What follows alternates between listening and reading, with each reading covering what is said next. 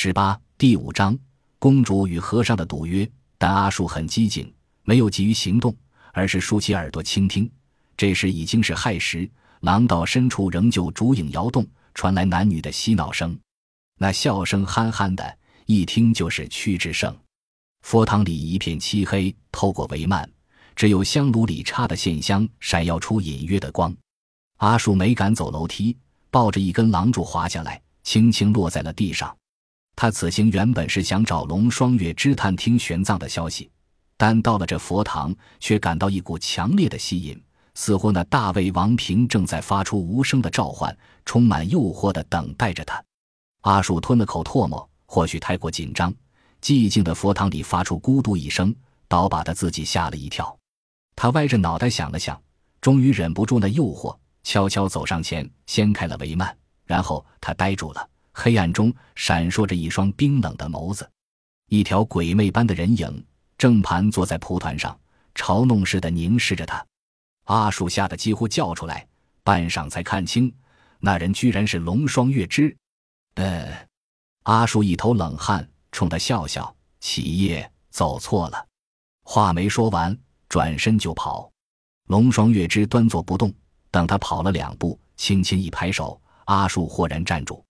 昏暗中，他看见四处布满了星星点点的寒芒，那是弓箭的箭足。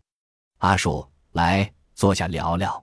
龙双月之笑道：“我原本以为你会来找我打探法师的下落，却如何又看上了大魏王平？”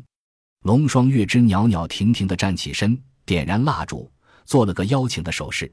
阿树露出可怜巴巴的神色，灰溜溜的转身到他对面坐下。我。这不是找不着你吗？恰好看到了这瓶子。他看看大魏王平，咕嘟又吞了口口水。也是龙双月之笑了。只要是人都会对这个瓶子充满欲望，只是没想到你一个小小的孩子，欲望居然也如此强烈。他玩味的看着阿树，说吧，有什么愿望，我来帮你满足。用不着大魏王平。阿树想了想，我要你放了师傅。龙双月之如美人春睡般卧在坐毡上，淡淡地道：“你师傅不在我手中，骗人！”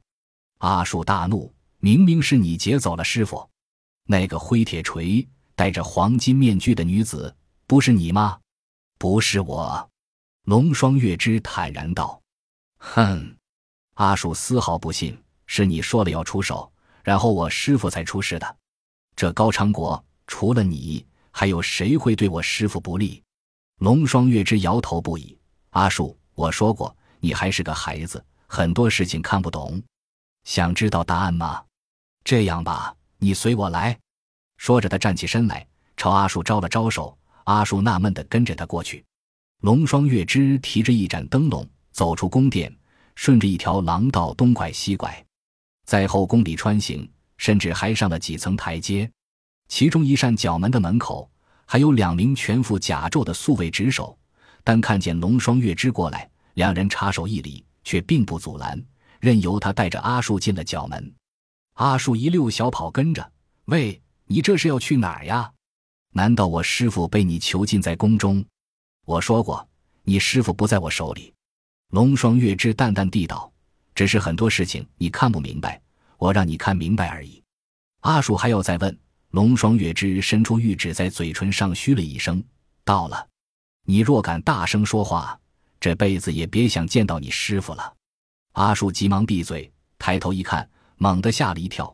不知何时，两人竟然来到了王宫中的内廷之上。高昌的内廷布局与中原大致一般，正中间是王座，两侧铺着坐毡，朝中重臣都跪坐在坐毡上议事。只不过高昌的建筑一般都有两三层，这内廷也是上下两层，二层挑空，只有一圈回廊，因此显得更为空旷高大。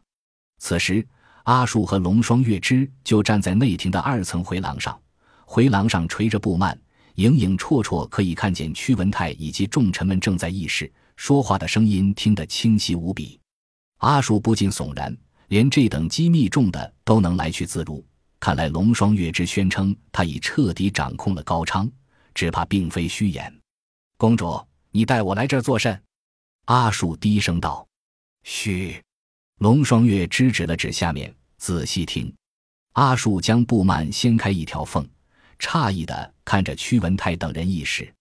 宽阔的大殿内，屈仁术、屈德勇、张雄和尚书台左右仆射，六部郎中悉数在座，大家一个个沉默不语，气氛凝重。屈文泰正怒不可遏，拍着座椅大叫：“说呀，都哑巴啦！我高昌难道成了妖媚之国吗？先是那镊子用个破瓶子迷惑了燕齐公主。”随后，居然就是大唐名僧，在我高昌铁骑的环伺下，被一股风给刮走。这让本王如何向佛门解释？如何向大唐的皇帝陛下解释？张雄满脸羞惭，站起身离开坐毡，跪倒在大殿上，连声道：“臣无能，臣有罪，请陛下治罪。现在本王需要的不是治你的罪。”徐文泰气得手臂发抖，大将军。本王要你一个解释，要你还来一个玄奘法师。父王，各位大人，屈德勇却冷笑：难道你们觉得大将军这番说辞可以让人信服吗？在大将军率领上百骑兵的保护下，先是在交河城被一个女人劫持了法师，随后一阵风吹来，法师就消失不见了。嘿，他是上天了还是入地了？要知道，城北二十余里处。四周并无丘陵山峦，土地平旷。大将军率领着一百精骑，眼睁睁地盯着一百多双眼睛，居然让法师凭空失踪。反正我是不信的。阿树听到这里，转头问龙双月之：“他这是什么意思？师傅明明就是凭空消失了呀！”龙双月之有些着恼，莫作声，再说话我不让你听了。阿树急忙扭回头，一言不发地看着。这时。屈文泰也有些诧异，盯着屈德勇催促：“哦，德勇，你说仔细了。”诸位都知道，屈德勇站在大殿中央，环顾着众人。咱们高昌此前一直受西突厥的庇护，但这些年大唐国力强盛，今年六七月份更出动十余万大军主动出击，攻打东突厥，西域诸国震恐，连西突厥都为之胆怯，更加上统叶护可汗老迈。王庭局势动荡，因此父王定下国策，要是好于大唐朝廷。众人纷纷点头，这是大家自然都清楚。随着大唐对东突厥连战连捷，协力和突利两位可汗不敢交战，大家也越发觉得屈文泰洞察先机，佩服不已。自从听说玄奘法师要前来西域去天竺求佛之后，父王就打算靠玄奘法师弥补与大唐的关系。一则我们都是汉人，同源同种，只要能得到大唐的支持，就能稳稳立于不败之地；二则更能挫败燕齐人打算丝路改道的图谋。屈德勇道：“可是咱们朝中却有人心怀不轨，才暗算玄奘法师，造出这法师被一股风吹走的荒诞说法。谁都知道，大唐皇帝与玄奘法师交好，他在高昌出事。”大唐皇帝必然憎恶高昌，此人狼子野心，就是要破坏父王的国策。众人一片哗然，纷纷看向张雄。张雄怒不可遏，豁然站起：“二王子，您莫要血口喷人。我张雄是汉人，既心慕天朝，又对陛下忠心耿耿，怎能做下这种背弃祖宗、背弃陛下的丑事？”哼！屈德勇看也不看他，父王。问题恰恰出在这里。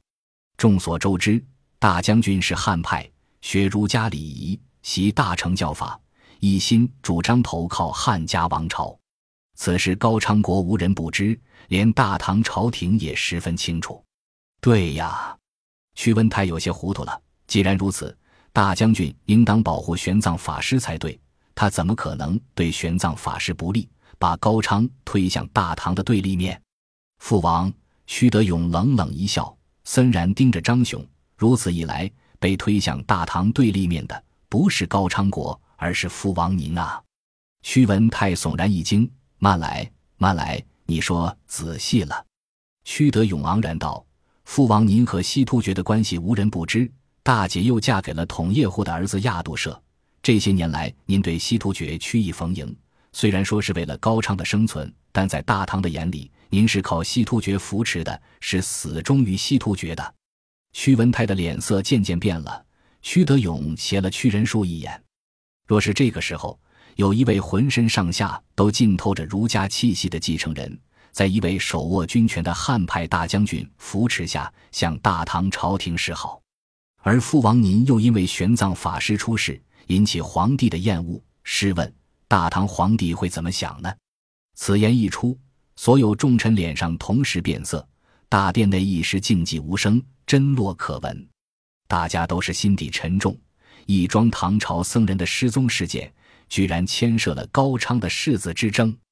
屈仁术和屈德勇的争夺由来已久，众人都心知肚明。可谁也没想到，屈德勇竟然借着此事一举挑明，对世子派发动了凌厉的进攻。阿术在二楼听着，恍然大悟。回头凝视着龙双月之公主，您真是好手段，竟然要借着师傅失踪挑起高昌的夺嗣之争。龙双月之这回没有阻止他说话，笑吟吟地望着他。阿树，我还真有些佩服你了，没想到你一个来自撒马尔罕的孩子，竟然也知道高昌国最大的危机。阿树无言的点点头，看着内廷里像乌眼鸡一样对峙的屈德勇和屈仁术，说。我们粟特人行走丝路，最留意的便是沿途国家的内乱兵灾。叔叔说过，高昌国看似富庶，实则隐藏着巨大的危机。一旦屈文泰驾崩，大王子和二王子必然会兵戎相见。是啊，龙双月之感慨，这也是我燕齐一直期待的事情。只可惜屈文泰一直不死。这件事说来话长。屈仁术和屈德勇乃是屈文泰第一任突厥王妃所生，异母同胞。屈志胜是第二任叶达王妃所生。至于第三任汉人王妃，并没有诞下子嗣。仁术和德勇这哥俩一文一武，仁术仰慕汉家文化，习诗书，懂礼仪，待人礼贤下士，彬彬有礼；德勇则相反，孔武有力，好骑马控弦，征战沙场，有万夫不当之勇。先王屈伯雅在世的时候，极为喜欢这两个孙子，称之为屈氏双璧，认为将来文武相和，必定能壮大高昌。德勇平日也以辅佐大哥，做一名上将军为目标，哥俩感情深厚。本集播放完毕，感谢您的收听，喜欢请订阅加关注，主页有更多精彩内容。